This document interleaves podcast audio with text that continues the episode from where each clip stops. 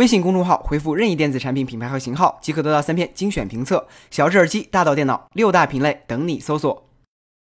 大约半年前，Google 在一年一度的 I/O 大会上展示了旗下 Project Soli 项目的最新进展。该项目是一项最新的传感技术，能够通过隔空手势来激活特定的应用。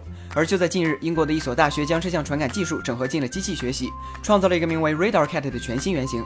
该原型具备识别对象和材料的能力，通过连接电脑上配套的软件，就能像视频里这样识别设备的不同参数。更有意思的是，通过对这些参数进行分析，软件可以直接识别物体的材质、形状和重量，甚至判断出这是哪一个具体的物品。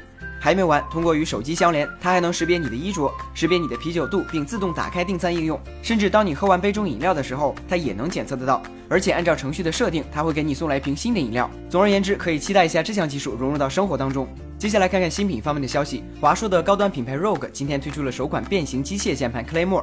不过这款产品的变形仅仅指的是它有一个可拆卸的数字键盘设计，游戏玩家可以随时拆下这一区域来为鼠标移动留出更大的空间。用料上，这款键盘采用了 Cherry MX RGB 轴体，可以自定义键盘的背光和红按键。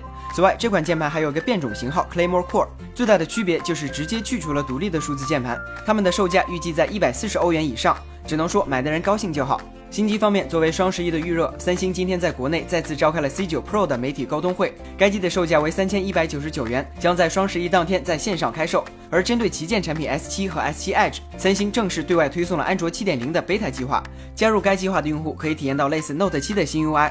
网络上已经出现了用户界面的一些演示。目前这项计划已经率先在美国、英国以及韩国登陆，国行版本也会近期上线。作为 Boom Seven 事件的补救措施，本次更新还算比较及时。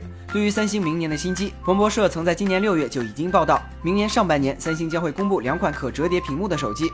不过，根据外媒最新的消息，不仅是三星，LG 也在为自己的折叠手机做准备，只是发布时间可能要等到明年的第三季度。至于产品的外形，则可以参考最新曝光的这几张专利图片。等到产品的正式面世，用苹果的话是再一次改变世界，用三星的话应该就是可塑性炸弹了吧。